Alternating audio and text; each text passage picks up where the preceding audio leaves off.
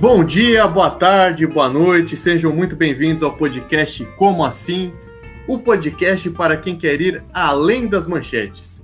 No episódio de hoje, o último, o último desta temporada, falaremos sobre problemas ambientais e mobilidade urbana no Brasil. Como sempre, estou aqui com a minha parceira de trabalho, a Gabriela Rigg. Seja muito bem-vinda, Gabi. Olá, muito obrigada, Júlio. Estamos aqui no nosso último episódio, muito felizes com o resultado de tudo isso e com expectativas, né? Vamos ver como é que vai ser esse e se virão outros mais para frente. Olha só, já spoilers aí, hein? Será? Será que teremos uma segunda temporada? Fica aí a dúvida. Nos escute até o fim que você descobrirá. Lembrando que você pode entrar em contato conosco a partir dos nossos perfis no Instagram, o arroba e o arroba tucaeduca. E do nosso e-mail, podcastcomoassim@gmail.com. Gabi, pegando o próprio título do episódio, qual seria então a relação entre a mobilidade urbana e o meio ambiente? É, a gente precisa entender por que, que a gente tem que falar sobre isso, né? Então, vamos começar pensando sobre qual a situação do meio ambiente hoje. É, a gente ouve falar e vê notícias frequentes sobre os problemas ambientais, o efeito estufa, o aquecimento global, mas o que, que significa isso de verdade, assim? O efeito estufa é um processo natural, é uma camada de gases que envolve a Terra e que garante a temperatura adequada para a vida. É como se fosse um cobertorzinho. E só que assim, nas últimas décadas, por conta da ação humana, da nossa ação, a concentração de gases aumentou muito, o que tornou essa camada mais densa e acabou dificultando a dispersão dos raios solares. E aí, adivinha o que acontece? Claro que uma retenção de calor e, consequentemente, o um aumento da temperatura no planeta, que é chamada de Aquecimento global. Oh! E que interferência humana é essa? Desmatamento, queimadas, algumas atividades industriais, algumas não, né? Muitas. É, queima de combustíveis fósseis. E é aqui que entra o nosso tema, né? De acordo com a Associação Nacional dos Fabricantes de Veículos Automotores, dentre carros, caminhões, caminhonetes, motos, ônibus, em 2019, a média de veículos no nosso país era de 97 milhões 591 mil 211. É muito, muito veículo. E aí, segundo a arquiteta Nívia Maria Opperman, 75% das emissões de poluentes vêm do sistema de transporte. Isso porque esses veículos são ricos em emissão de dióxido de carbono, e aí, por conta, óbvio que por conta da queimada de combustíveis fósseis. E isso constitui a maioria esmagadora do meio de locomoção nas cidades. Então, as pessoas escolhem se locomover através, por meio desses, de veículos, de carros, de ônibus. E isso tem um impacto enorme no meio ambiente. E aí, a gente chega num grande questionamento, né? Que é, sabendo disso tudo, sabendo de todo esse impacto, de todo esse efeito, por que, que a gente ainda é tão dependente dos automóveis? Bom, Gabi, a gente, a gente pode afirmar que nosso modelo de mobilidade urbana é totalmente alinhado ao transporte rodoviário, como você já comentou, e que ele teve sua base construída ali nos anos 50, em especial na segunda metade da década, quando o Brasil foi presidido pelo Juscelino Kubitschek, o famoso JK, que ninguém sabe direito escrever o sobrenome, que ficou ali no cargo de presidente entre 56, 1956 e 1961. Na verdade, assim, desde o começo daquela década, de 50, o poder público, em especial na esfera federal, já analisava um plano concreto de construção de rodovias e também de investimento na produção de carros, ônibus, caminhões e tal. Tinha um pensamento que era o seguinte, né, principalmente nos setores técnicos, mas também no alto escalão da política nacional, de que os meios de transporte mais utilizados até então, e a gente está falando da cabotagem, da navegação fluvial, das ferrovias, não tinham sido bem sucedidos na, na integração nacional. Ou seja, pensava-se que não havia uma infraestrutura de transportes que desse conta de conectar todas as regiões do território, ou que possibilitasse o deslocamento de pessoas e de cargas entre regiões distantes entre si. E aí, como uma, uma solução para esse aparente impasse que, que estaria atrasando até o desenvolvimento nacional, elencou-se o sistema de transporte rodoviário como prioritário ali na agenda política, né? Mas para que isso fosse algo viável, era necessário que o Estado construísse os meios econômicos e também as plataformas políticas para que se implementasse uma indústria automobilística no país. Então, quando o JK assume a presidência ali em 56, o governo federal ele coloca em prática um, um programa econômico chamado, bem famoso, chamado Plano de Metas, que tinha na industrialização e na modernização os aspectos, vamos dizer assim, centrais para o seu projeto de poder. É, o Estado acaba agindo como um supervisor do projeto, conduzindo as políticas econômicas, mas também contou com capital privado, claro, com o objetivo de consolidar uma economia é, mais integrada. E nesse sentido, os setores de transporte, de energia e as indústrias de base tiveram um lugar central nesse projeto. E, e foi assim que a indústria automobilística foi elencada como uma das prioridades ali no planejamento, na medida em que o seu desenvolvimento estaria atrelado, digamos assim, ao crescimento de outros segmentos da indústria como um todo. Então a gente teve ali uh, incentivos de origens fiscal e cambial, uh, várias montadoras de empresas multinacionais foram se instalando aqui no Brasil, especialmente, sobretudo, na região sudeste. E o resultado dessas políticas uh, foi uma produção de veículos e a construção de rodovias em massa, né? O que, o que acabou alçando o transporte rodoviário ao topo, assim, né? Superou os transportes hidroviário e ferroviário por muito. É, e nesse contexto, o Estado investiu em peso para, como eu disse, para essa rede rodoviária, tentando ligar todo o território nacional, né? Então tem aquelas rodovias chamadas radiais que ligam Brasília, que foi construída e inaugurada até naquele período com as outras regiões do país e tal a gente tem um investimento muito grande do Estado nesse setor. Ao mesmo tempo, o Brasil viu o percentual de sua população urbana crescer bastante.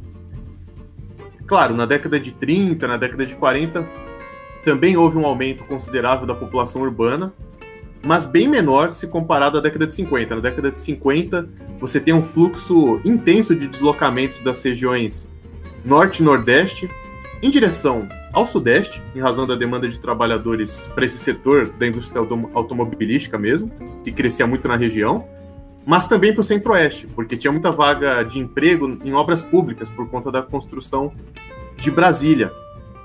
Então, assim, os principais centros urbanos do país, eles cresceram em população e infraestrutura num completo alinhamento a esse modelo rodoviário.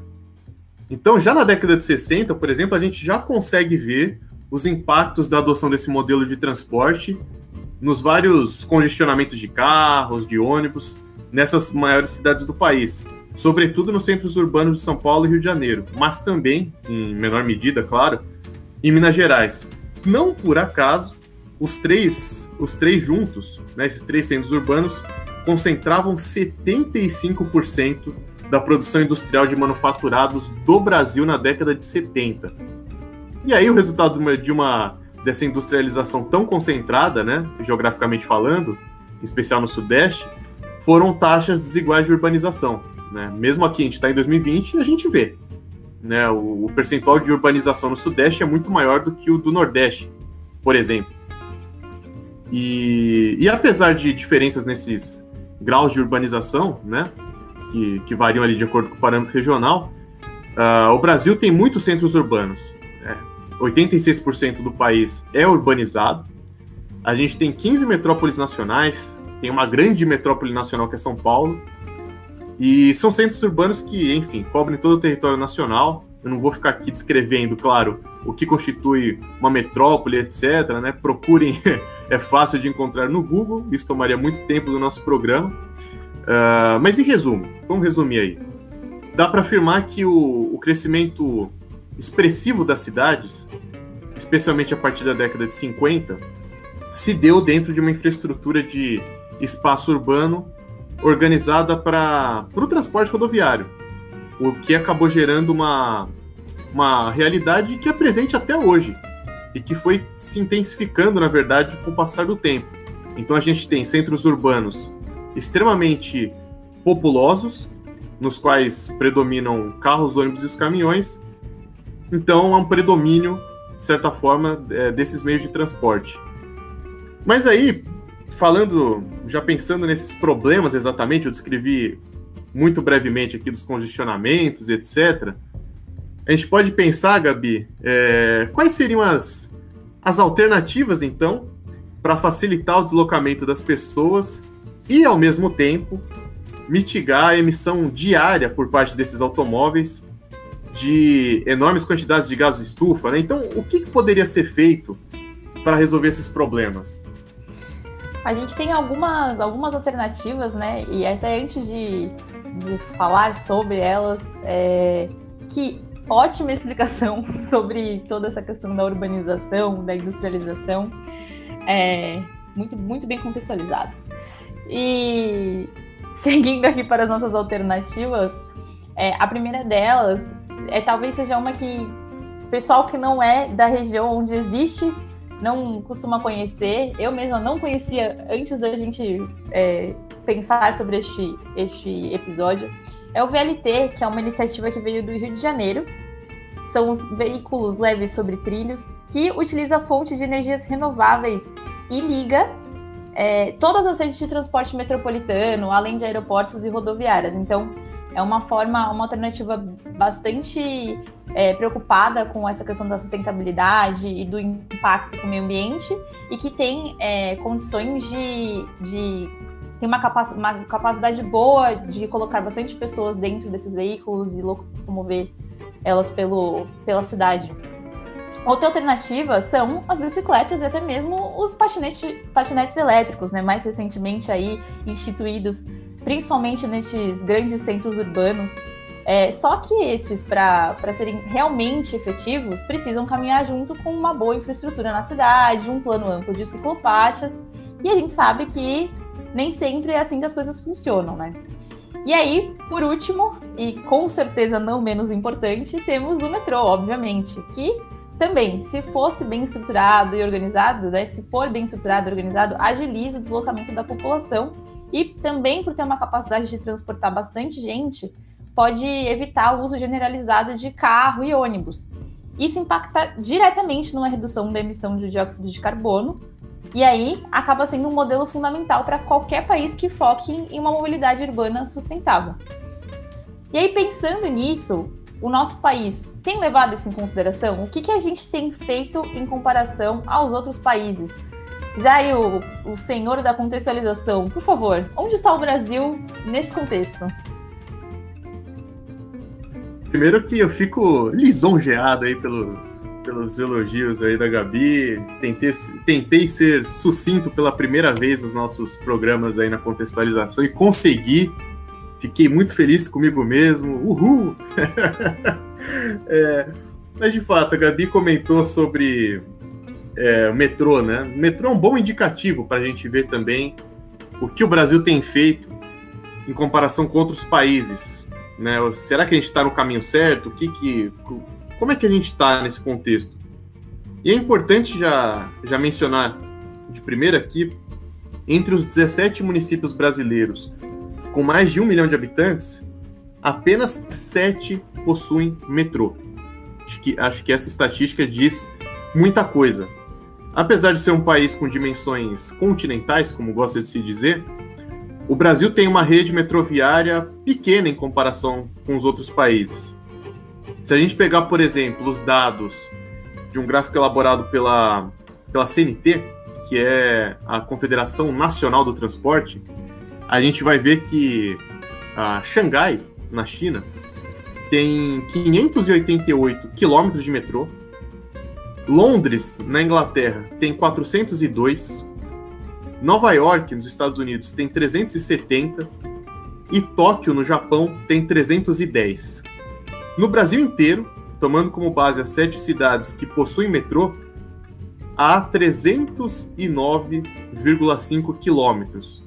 Ou seja, né, a gente está muito mal nesse aspecto. Pô, várias cidades têm uma quilometragem maior do que a quilometragem de todas as nossas cidades. Né? E, pô, acho que isso é muito emblemático.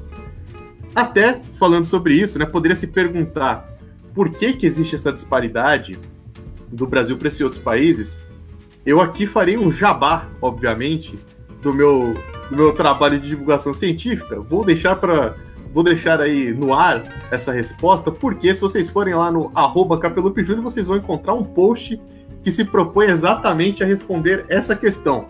Então, ó, se vocês querem essa resposta, vão lá no meu perfil e procure, tá? Fica aí para vocês essa dúvida. É, enfim, seguindo em frente aqui. Evidente que o transporte metroviário, apesar de ser muito importante, ser fundamental, como a gente está comentando aqui, é, ele não pode ser tomado como um elemento isolado na lista de medidas mitigadoras dos problemas ambientais nas cidades. Nesse sentido, nas últimas décadas, vários países têm destinado tempo, também recursos, em mecanismos políticos capazes de reduzir a poluição ambiental nas cidades. Nos anos 90, é, foram sobretudo as medidas regulatórias e econômico-fiscais que predominaram nos debates internacionais sobre o tema. Então, entre as medidas regulatórias estão os padrões é, de emissões de gases, também fechamento de vias ao tráfego de veículos. Olha só, né? Isso aí foi criticado recentemente, mas depois as pessoas gostaram aqui em São Paulo. Enfim, temos também sistemas de sinalização que dão prioridade aos transportes coletivos. Olha só também, né? Teve a tal das faixas pra, de transporte, né? Mas tudo bem. E nós temos inspeção periódica de veículos e o rodízio de carros. O rodízio de carros também entra nessa lista. E por outro lado, nessas medidas econômico-fiscais estão os impostos e as taxas sobre os combustíveis, impostos e taxas sobre o registro do, e licenciamento dos veículos e também o pedágio urbano, né? É, são medidas que às vezes, muitas vezes a gente critica aqui no Brasil, e claro, muitas das críticas são válidas, porque a gente tem pedágios que são muito caros, mas é aquela coisa. Se você for observar o valor do pedágio e relacionar com a qualidade da estrada, você vê que existe uma relação direta. Existe, ela é inegável. Então é um ponto para se pensar, né? Você paga um custo mais alto, mas em resposta, em geral, pelo menos nesse setor, a gente tem uma resposta relativamente à altura, né? Se a gente pegar, vamos pegar aí a a Bandeirantes, né, que é uma rodovia muito utilizada e que, na, no, do meu ponto de vista, minha opinião, é excelente, é excelente, uma das melhores do país. Mas aí você tem um gasto também em contrapartida. Enfim, seguindo em frente, na, na, nos anos 2000, melhor dizendo, no começo né, desse novo século, a gente já tem uma mudança importante nessas medidas. Ou melhor, nas medidas que pautam esse, esse debate internacional a gente vai ver nesses últimos anos medidas relacionadas ao reordenamento do espaço urbano e ao uso de matrizes energéticas que seriam limpas. Então, a gente pega aí a Conferência das Partes, chamada de COP23, que aconteceu em novembro de 2017, e reuniu mais de 200 países, aliás. A gente vê ali que foi deliberado pela formação da chamada Aliança para a Descarbonização do Transporte, título emblemático que já diz muito sobre os objetivos. A despeito de algumas cidades brasileiras serem benquistas internacionalmente, em razão das medidas adotadas ali em nome de uma mobilidade urbana mais sustentável, é o caso de Curitiba, por exemplo. O Brasil tem ido, em geral, na contramão do que advogam, do que defendem os principais países da Europa Ocidental. Por quê? Porque o Brasil, recentemente, é, tem visto ali um consumo maior de gasolina e nós temos também uma emissão de CO2 por veículos automotores maior nos últimos anos, né? Uma emissão maior. É, são dados alarmantes, como a gente diz todo episódio, que podem acender um, um sinal de alerta, talvez, de que o Brasil não esteja fazendo seu, sua lição de casa como se esperava, sendo um país muito grande, que tem uma relevância internacional e que participa desses debates. É, seria até interessante aí a gente pensar para a segunda temporada, até. Ó, isso aqui está sendo meio espontâneo, nem conversei com a Gabi sobre isso.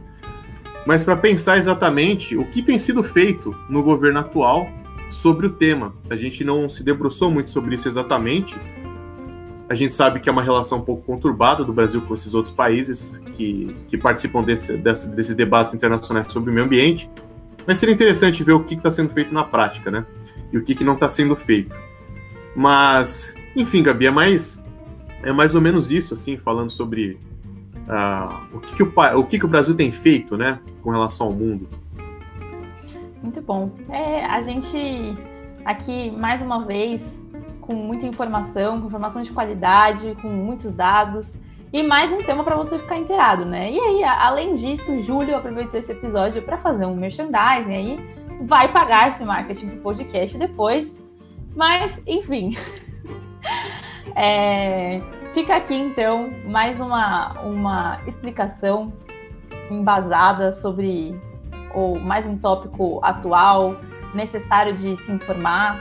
É, gostei da sua sugestão, viu, Júlio? Podemos conversar sobre isso mais para frente. E antes da gente encerrar, então, é, hoje conseguimos, olha só que classe, um episódio é, pontual e bem explicado, muito bom. É, algum comentário, Júlio? o meu comentário é o seguinte: conseguimos ser sucintos aí no programa. Parecia impossível depois de programas mais longos, porém muito importantes. Foram longos porque tinham muitas coisas importantes para serem ditas e foram ditas por nós dois. E aproveitar aí esse, esse espacinho aí das considerações finais para dizer que curti muito essa temporada e estou extremamente ansioso para a segunda temporada. É só isso que eu digo. Perfeito. Então terminamos assim a nossa primeira temporada, de forma tranquila, calma, sem cutucar nem um leão, nem uma onça, tá tudo tranquilo aqui. E com muita expectativa do que tá por vir. A gente já tem alguma ideia de temas para uma nova temporada, além, claro, das várias sugestões dos nossos ouvintes, que, aliás, já dariam uma temporada inteira. Mas a gente queria, queria continuar contando com a participação de vocês na construção disso. Então, tá aberta aí a nossa caixa de sugestões, dessa vez é sugestões mesmo. É, se você tiver algum assunto que você acha interessante, manda pra gente no nosso e-mail, podcastcomoassim@gmail.com ou pode mandar diretamente nos nossos Instagrams, no arroba e no arroba. Eu também estou muito feliz com o resultado de todos esses episódios. Acho que não tinha, não esperava que fosse ser tão legal quanto foi é, e tão produtivo. Muito, muito obrigada a todo mundo que acompanhou e se envolveu com todo esse trabalho durante essas nove semanas. Todos os episódios vão continuar disponíveis para vocês, tá bom? E é isso. Até a próxima temporada. Tchau!